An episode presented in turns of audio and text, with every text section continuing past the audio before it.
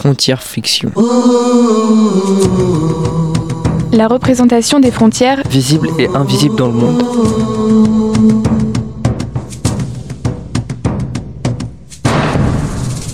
Je m'appelle Rachid, j'ai 40 ans et je suis médecin syrien. Je vais vous raconter comment je suis arrivé à passer les différentes frontières espagnoles pour arriver en France. Je suis depuis tout petit habitant d'un village en Syrie. Cela fait quelques années que ce pays est baigné dans la violence et la terreur. Daesh et Bachar al-Assad sont les principales causes de ces guerres. J'ai décidé de quitter mon pays pour pouvoir trouver un métier et ne pas survivre, mais vivre. J'ai donc fui mon pays et avec un groupe d'une centaine de personnes dans la même situation que moi, on s'est enfui. Après avoir rejoint le Maroc, nous avons d'abord essayé de passer la barrière de Ceuta. Cependant, celle-ci mesurait 6 mètres de haut avec des barbelés au sommet.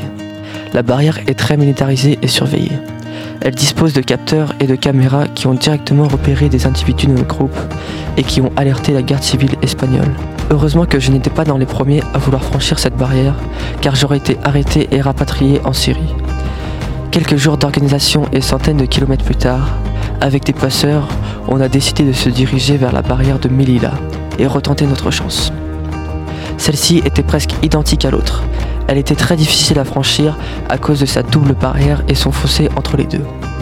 Pendant que d'autres migrants s'occupaient de la garde civile en leur jetant des récipients avec des excréments, du sang ou des acides, j'ai réussi à franchir la barrière malgré une blessure au bras à cause des barbelés. Et j'ai couru, avec le pot de force qui me restait, emporté par l'espoir d'une vie nouvelle.